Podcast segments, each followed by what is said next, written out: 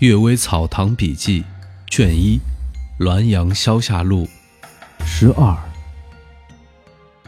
隐恶。有一个人在家睡觉，一天早晨偶尔起得很晚，呼唤妻妾，但都不在。问家中的小婢女，回答说：“跟一个少年人往南去了。”这个人拿起一把刀就追了上去，要将三人都杀了。那少年忽然不见了。有位身穿红袈裟的老和尚，一只手托着钵，一只手握着锡杖，挡开他的刀，说：“你还不醒悟吗？你这个人求利心重，嫉妒心太重，奸诈心太重，而能掩饰的别人看不出来。”但鬼神最记恨这种伎俩的人，所以判你的二位夫人做出这种事情来惩罚你。他们有什么罪呢？说完，也不见了。这人把自己的妻妾领了回去。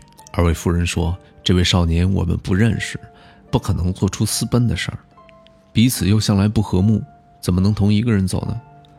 况且私奔的事儿要回避旁人，哪能大白天的公开行动，还慢慢的缓刑？”等待着你追啊！神令的惩罚是无疑的，然而大家一直不知道他的罪恶，这真的是隐恶呀。西行辰，凡事往往都是命里注定的，难道不确实是这样吗？虚子年春天，我替人题番记涉猎图说：“百草年天野兽肥，弯湖爱儿马如飞。”何当快饮黄羊血，一上天山雪打为。这年八月，竟然投身军旅到了西域。又，董文克公替我做丘陵密剧图。我到乌鲁木齐，城西有茂密的森林，古老的树木高耸入云，绵延几十里。以前的将军乌尔弥泰在里面造了一座亭子，题名秀野。散步在其间，好像是前面这幅画中的景色。辛某年回到京城，就自己提一首绝句，说：“霜叶微黄石谷青，孤吟自怪太伶仃。谁知早作西行趁，老木寒云秀野亭。”杨医，南皮有位专治疮病的医生，医术很高。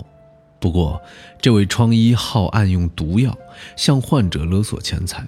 经他手治的病人，如果不满足他的要求，必定恶疮发作，死于非命。由于他的毒术诡秘，其他医生谁也不能解救病人。一天，他的儿子被雷电击死。现在，南皮这位疮医还活在世上，已经没人敢请他看病了。有人说，疮医杀害了许多人。老天为什么不杀他本人，却杀了他儿子呢？不是刑罚适当吗？我认为这种理解并不正确。犯罪达不到极点，刑罚就加不到妻子儿女；作恶达不到顶端，祸殃就连累不到后世子孙。老天杀死他的儿子，正说明他罪大恶极，受到了祸延后嗣的最重惩罚。